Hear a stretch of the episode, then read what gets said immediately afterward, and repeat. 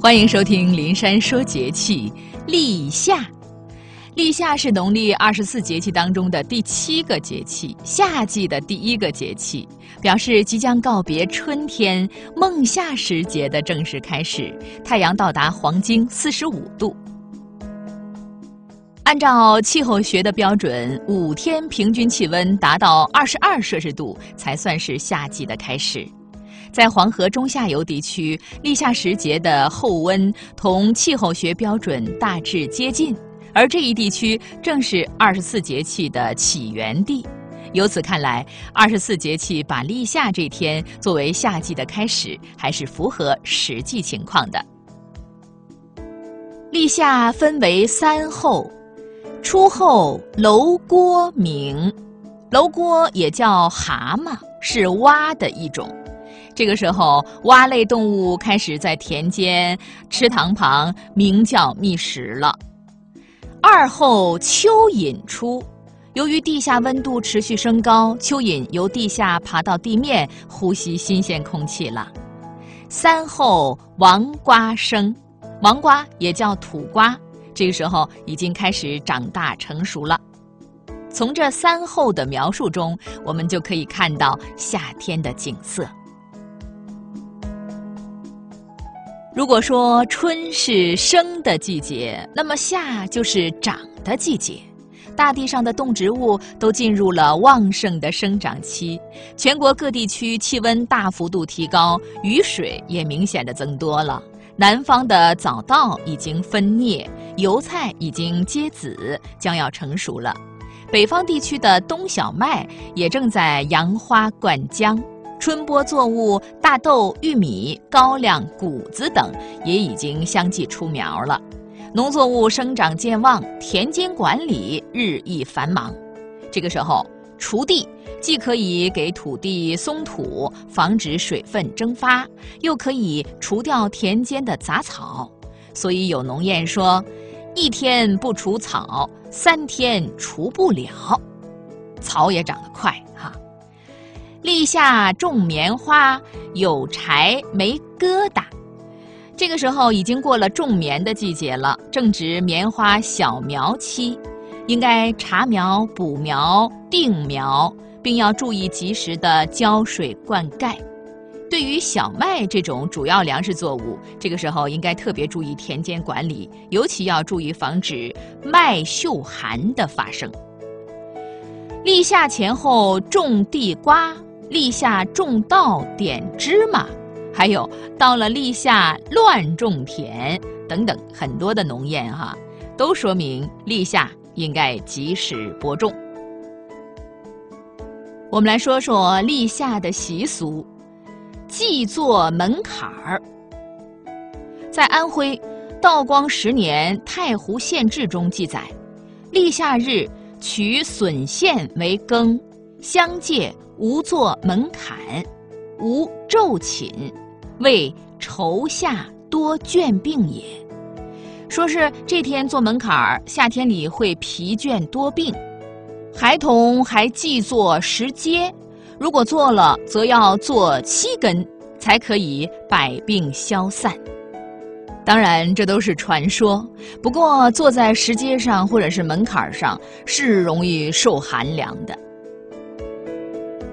还有验岁避蛇的民俗，立夏日，云南民俗关注的是验岁避蛇。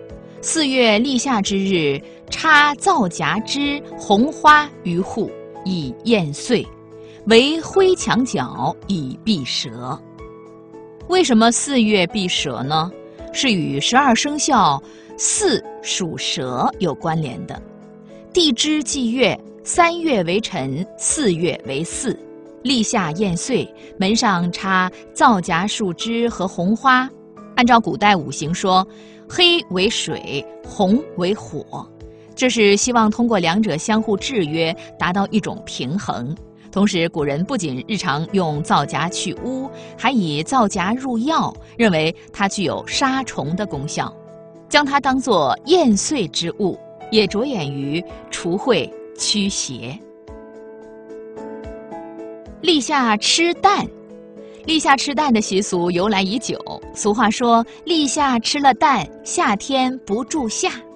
相传从立夏这一天起，天气晴暖，并渐渐炎热起来，许多人，特别是小孩子，会有身体疲劳、四肢无力的感觉，食欲减退，逐渐消瘦，称之为住夏。古人认为鸡蛋圆圆溜溜的，象征生活圆满。立夏日吃鸡蛋，能够祈祷夏日之平安，经受住夏的考验。立夏日一般在农历的四月，四月鸡蛋见如菜，人们把鸡蛋放入吃剩的七家茶中烧煮成茶叶蛋。后来人们又改进煮烧的方法，在七家茶中添入茴香、肉卤、桂皮、姜末。从此，茶叶蛋不再是立夏的节后食品，而成为我国传统小吃之一。称人，古诗云：“立夏称人轻重数，秤悬梁上笑轩归。”立夏之日的称人习俗主要流行于我国的南方，起源于三国时代。据说这一天称了体重之后，就不怕夏季炎热，不会消瘦，否则会有病灾缠身。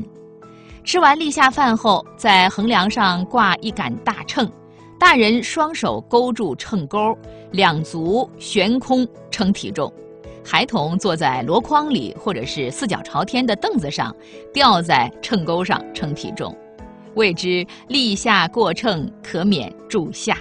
如果体重增，称发福；如果体重减，称为消肉。豆蛋，立夏中午，家家户户煮好囫囵蛋，就是鸡蛋带壳清煮，不能破损。用冷水浸上几分钟之后，再套上早已经编织好的丝网袋儿，挂在孩子的颈上。孩子们便三五成群进行斗蛋的游戏了。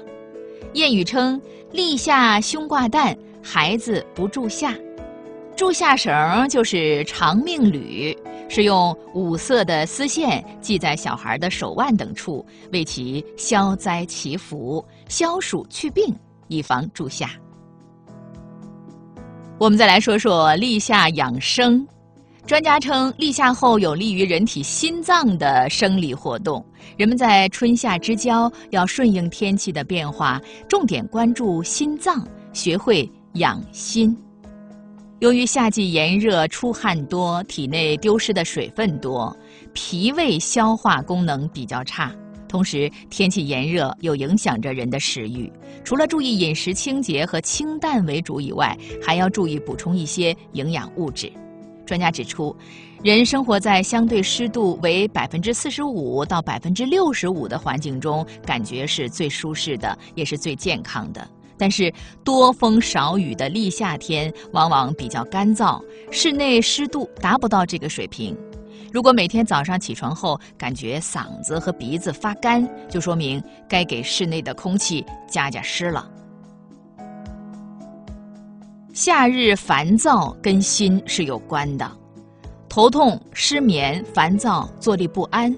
一到夏天，很多人就感觉浑身不适，想刻意进行调整，却日益萎靡不振、郁郁寡欢。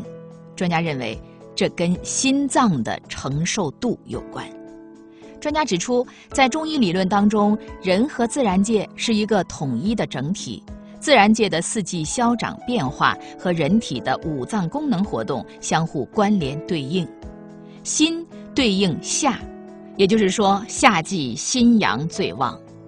现代医学研究发现，人的心理情绪与躯体可通过神经、内分泌、免疫系统相互联系、相互影响。这个时候，不仅是情绪波动起伏，机体的免疫功能比较低下，起居饮食稍有不妥，就会发生各种疾病。特别是老年人，心肌缺血、心律失常、血压升高的情况并不少见。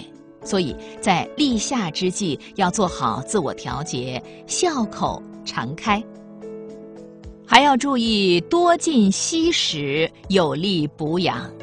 比如早晚进餐的时候喝粥，午餐的时候喝汤，这样既能生津止渴、清凉解暑，又能补养身体。在煮粥的时候加些荷叶，称荷叶粥，味道清香，粥中略有苦味儿，可醒脾开胃，有消解暑热、养胃清肠、生津止渴的作用。在煮粥的时候加些绿豆或单用绿豆煮汤，有消暑止渴、清热解毒、生津利尿等作用。同时还要注意补充一些营养物质，补充充足的维生素。比如说，多吃一些西红柿、青椒、冬瓜、西瓜、杨梅、甜瓜、桃、梨等新鲜的果蔬，补充水和无机盐，特别是要注意钾的补充。豆类或者豆制品、香菇、水果、蔬菜等都是钾的很好的来源。多吃些清热利尿的食物，比如。西瓜、苦瓜、桃、乌梅、草莓、西红柿、黄瓜、绿豆等都有比较好的消暑的作用。适量的补充蛋白质，鱼、瘦肉、蛋、奶和豆类等都是最佳的优质蛋白的来源。还要提醒您，冰箱内取出的食品别急着吃。随着天气转热，人们爱吃刚从冰箱里取出来的水果、饮料等。有些人，特别是肠胃功能比较弱的儿童，在吃了以后半小时左右，最容易发生剧烈腹痛，严重的还会出现恶心、呕吐、头晕、腹泻和全身冷战等症状。专家指出，这种痉挛性腹痛是由于吃了冰箱里存放的食物引起的。人的胃肠温度一般在三十六度左右，而刚从冰箱里拿出来的食物只有两度到八度，胃肠受到强烈的低温刺激之后，导致生理功能失调。预防的方法很简单，就是从冰箱里取出来的食物不要急着吃，放一会儿再吃，并且一次不要吃的太多，特别是老年人、儿童以及慢性胃炎、消化不良的人更要注意了。还有一点要提醒您的是，晚睡早起加午休。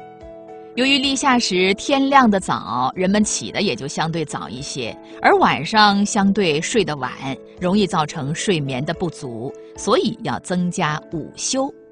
夏季正午一点到三点，气温是最高的，人容易出汗。